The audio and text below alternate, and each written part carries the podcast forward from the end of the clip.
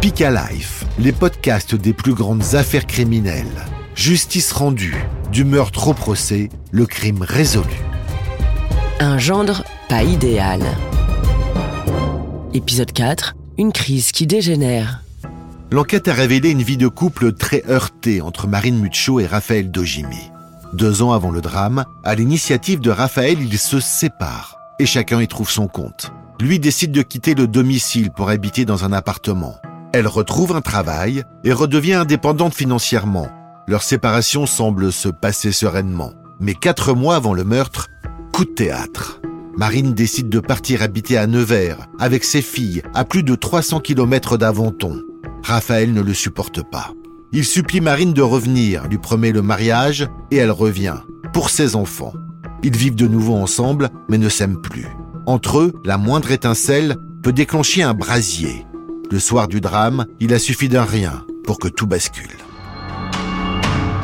Raphaël explique qu'ils ont, euh, en fin d'après-midi, en début de soirée, c'est-à-dire vers 18h30, couché les enfants. C'est à ce stade-là qu'il doit partir euh, rejoindre Thomas pour aller au badminton et que la dispute euh, va naître entre Marine et lui, une dispute qui d'une manière assez classique va commencer verbalement et là qui va rapidement dégénérer. Marine est épuisée par son retour de week-end. Trois longues heures de route avec ses deux filles depuis Pornic où habite son père. Elle n'apprécie pas que Raphaël ne reste pas à ses côtés et très vite les deux conjoints en viennent à nouveau aux mains. Et là, c'est vraiment le témoignage euh, de Raphaël. Elle aura empoigné une planche à découper, aurait tenté de le frapper avec. Euh, lui évite le coup, mais en réaction, euh, il lui donne un coup de poing au visage. Du coup, Marine s'en va vers la chambre de sa plus petite en disant Je vais emmener les enfants. Et là, Raphaël dit avoir empoigné un morceau de rambarde en bois et il frappe à deux reprises Marine à la tête. À cet instant, Marine aurait tenté de fuir vers la porte d'entrée en titubant. Raphaël l'aurait rattrapée, lui assénant un grand coup de poing dans le dos. La jeune femme se serait alors effondrée sur le sol de la cuisine. Toujours consciente, elle aurait tenté de se défendre. Il affirme prendre un couteau et il commence à la poignarder.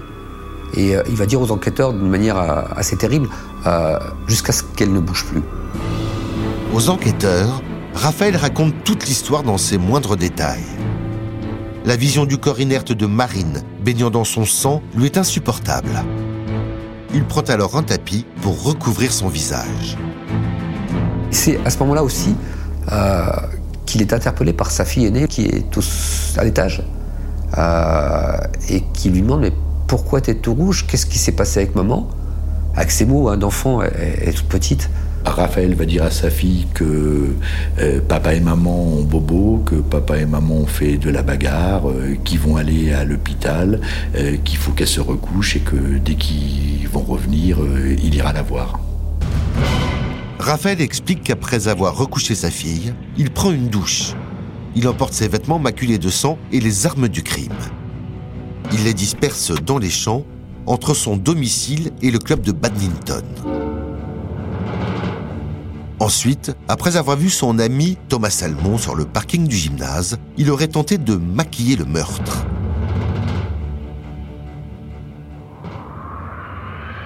Avant de repartir pour revenir à la maison, il appelle Marine sur son portable.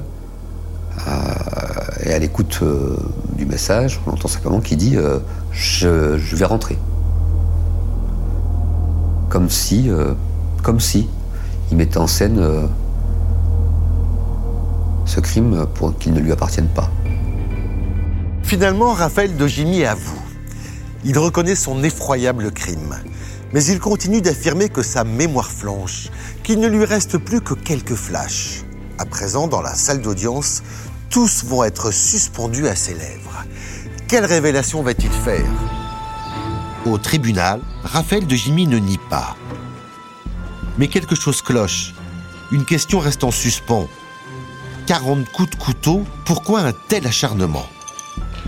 A-t-il le profil d'un dangereux psychopathe? Ou a-t-il été près d'une folie meurtrière?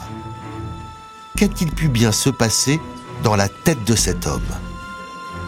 Jurés, avocats, famille, tout le monde attend une réponse. Mais au fil des débats, Raphaël De Jimmy déstabilise toute l'Assemblée. Tout le monde a l'émotion, une émotion euh, énorme. Il n'y a que lui qui reste dans son coin, qui est froid, toujours aussi froid, voire avec un petit sourire arrogant. J'ai soutenu son regard, euh, mais je ne sais même pas s'il sait qui il regardait, tellement il est, euh, il est froid. Mais je pense que c'est du défi. Je pense qu'il continue à défier tout le monde. Il a été odieux même. Il était froid, il était sans repenti. Dans le box des accusés, Raphaël de Jimmy ne laisse rien transparaître. À plusieurs reprises, il prend la parole, interpelle les magistrats, mais ne montre aucune émotion. Face aux avocats, il fait preuve d'une indifférence glaciale qui choque tous les jurés et les proches de la famille.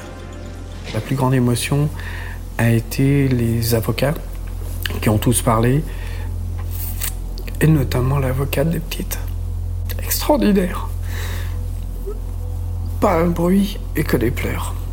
Elle a, trouvé les mots, elle a trouvé les mots, elle s'est mise à la place des filles. Se mettre à la place des filles, euh, voilà. euh, bonjour, je suis j'ai 6 ans, ma soeur a 4 ans. Mon père a tué ma mère. Pourquoi Raphaël de Jimmy a-t-il tué Marine Muccio? Et surtout, pourquoi un tel carnage? Est-il atteint d'une maladie psychiatrique? Mandaté par la Cour pour répondre à ces questions, le professeur Jean-Louis Sénon est le psychiatre chargé d'expertiser l'accusé. Pour comprendre, un tête-à-tête d'une heure avec le meurtrier et à la clé, son diagnostic est sans appel. Raphaël de Jimmy n'a aucun problème psychiatrique. Mais hors de lui, furieux, il n'aurait tout simplement pas admis l'idée d'être séparé de ses enfants. Un pur coup de folie. Il ne peut pas supporter le fait d'être à distance de ses enfants et euh, il laisse penser aussi que euh, se trouver séparé, pour ne pas dire en quelque sorte abandonné, c'est quelque chose qui est insupportable. Comme si à un moment donné une cocotte minute en quelque sorte affective s'ouvrait, libérant une violence. Je suis en colère, je prends le couteau, je te poignarde et à un moment donné ressort de nous-mêmes tout ce qui a été enfoui, qui est un sentiment intense d'abandon, d'intolérance à la perte, d'humiliation. Après trois jours de procès sous haute tension et quatre heures de délibération, les six jurés parviennent finalement à se mettre d'accord. Le verdict tombe. Raphaël de Jimmy est condamné à 25 ans de réclusion criminelle et déchu de son autorité parentale. Patrick Muccio, le père de la victime, est soulagé par cette première condamnation, mais il reste anéanti. Ça ramènera jamais ma fille. Ça ne ramènera jamais ma fille. Que des monstres comme ça restent en prison. Ça ne devrait pas exister. N'a pas le droit d'enlever une vie. N'a pas le droit d'enlever une vie. Ce à quoi je pense, c'est les petites. Les petites, euh, elles ne savent pas jouer comme vous et, moi, on était enfants, on jouait. On pouvait jouer à la bagarre ou des choses comme ça. Ben, elles, ont un autre aspect de la bagarre. Et c'est normal. La bagarre, pour elles, c'est la mort. Victimes du meurtre de leur mère, les filles de Marine et Raphaël étaient alors âgées de 2 et 3 ans au moment du drame. Début septembre 2014, trois mois après les faits, elles ont été confiées à l'aide sociale à l'enfance. Patrick Muccio, lui, leur grand-père maternel, a entamé des démarches pour obtenir leur garde et leur offrir une chance de se reconstruire en famille. Avec son frère, il a créé une association en hommage à Marine pour venir en aide aux enfants en grande difficulté. Condamné à 25 ans de prison, Raphaël de Jimmy a depuis fait appel. Un nouveau procès s'ouvrira dans quelques mois. Merci de nous avoir suivis. Si vous voulez découvrir d'autres enquêtes criminelles incroyables, retrouvez les épisodes Justice rendue de Speak Alive sur vos plateformes d'écoute préférées.